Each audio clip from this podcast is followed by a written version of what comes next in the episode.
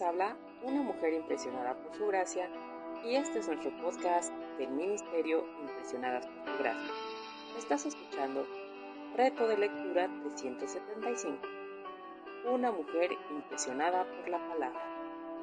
Día 256, 13 de septiembre. Hoy leemos Oseas, capítulo 5 al 9. El capítulo 5 es un resumen de la evidencia que el juez aplicó a todos los acusados. Él condenó a los líderes por atrapar a personas inocentes y explotarlas. No había justicia en la tierra, se estaban hundiendo profundamente en el pecado y carecían del poder para arrepentirse y volver a Dios, porque sus pecados los habían paralizado. ¿Cuál fue la causa? No conocían al Señor, según leemos en el versículo 4. Y su arrogancia solo los llevó a tropezar y caer como se lee después. Incluso si vinieran al Señor con rebaños y manadas enteras para santificarse, Dios no, les no se reuniría con ellos, porque Él se había retirado de ellos. Él rechazó a sus hijos ilegítimos y sus fiestas mensuales pronto se convertirían en funerales. Solo podía haber un veredicto, culpable. Llegaba un día del juicio cuando las fuerzas de Israel serían conquistadas por el invasor asirio y los ciudadanos llevados a cautiverio. La decadencia interna de la nación fue como la lenta destrucción causada por una polilla, como dice el versículo 12. Pero la llegada de los asirios fue como el repentino ataque abierto de un león. Ambos fueron inevitables y ambos trajeron la ruina. Israel y Judá eran naciones débiles y enfermas, pero en lugar de volver al Señor para curarse, ambos acudieron al rey de Asiria en busca de ayuda como podemos leer en el versículo 13. Necesitaban oración y verdadero arrepentimiento, pero en cambio confiaban en la política y en tratados inútiles. Todo lo que el Señor pudo hacer fue retirarse y esperar a que buscaran su rostro con verdad y humildad. En el capítulo 6 vemos la verdadera condición de la nación.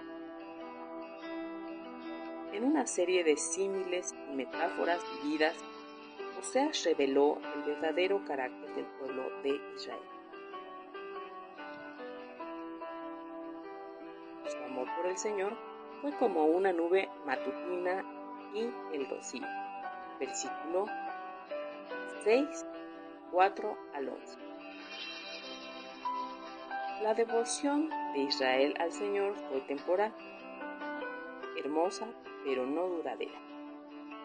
Dios no quiere que nuestra relación con Él sea una de sentimientos superficiales, transitorios, palabras vacías y rituales, corazones entusiastas un día y fríos al otro.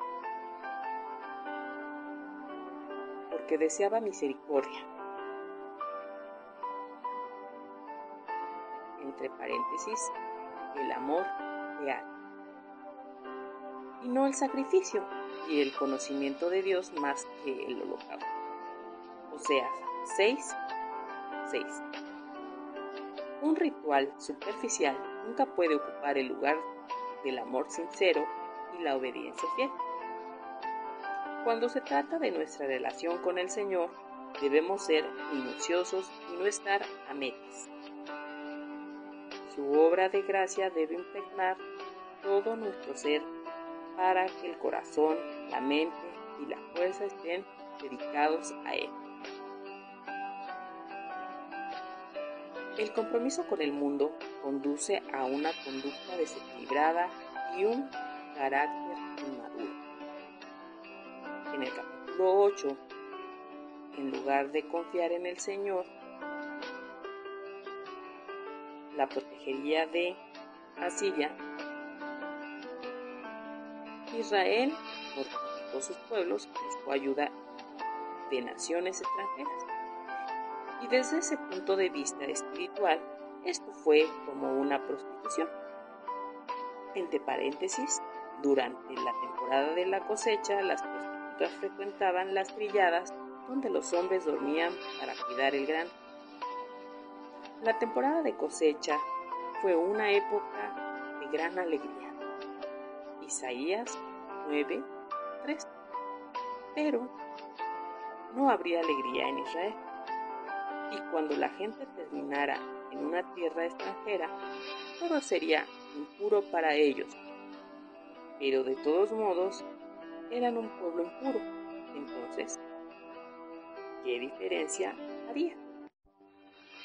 Dios revisa la historia de su relación con los judíos en el capítulo 9. No encuentras uvas en el desierto, pero si lo hicieras, te emocionarías. Así se sintió Dios cuando llamó a Israel. Dios plantó a su pueblo en una tierra especial, pero ellos la contaminaron con sus ídolos. Oseas 9:13. En el versículo 12, el profeta hace un llamado más a la nación para que se arrepientan y busquen al Señor. La nación no se arrepintió y el juicio cayó. En 722 a.C., el ejército asirio invadió la tierra y las diez tribus como nación desaparecieron de las páginas de la historia. La justicia exalta a una nación, pero el pecado es un reproche para cualquier pueblo. Proverbios 14:34 Gracias por escucharnos en este bello día. Nuestra oración es que Cristo vive en tu corazón por la fe y que el amor sea la raíz y el fundamento de tu vida. Y que así puedas comprender cuán ancho, largo, alto y profundo es el amor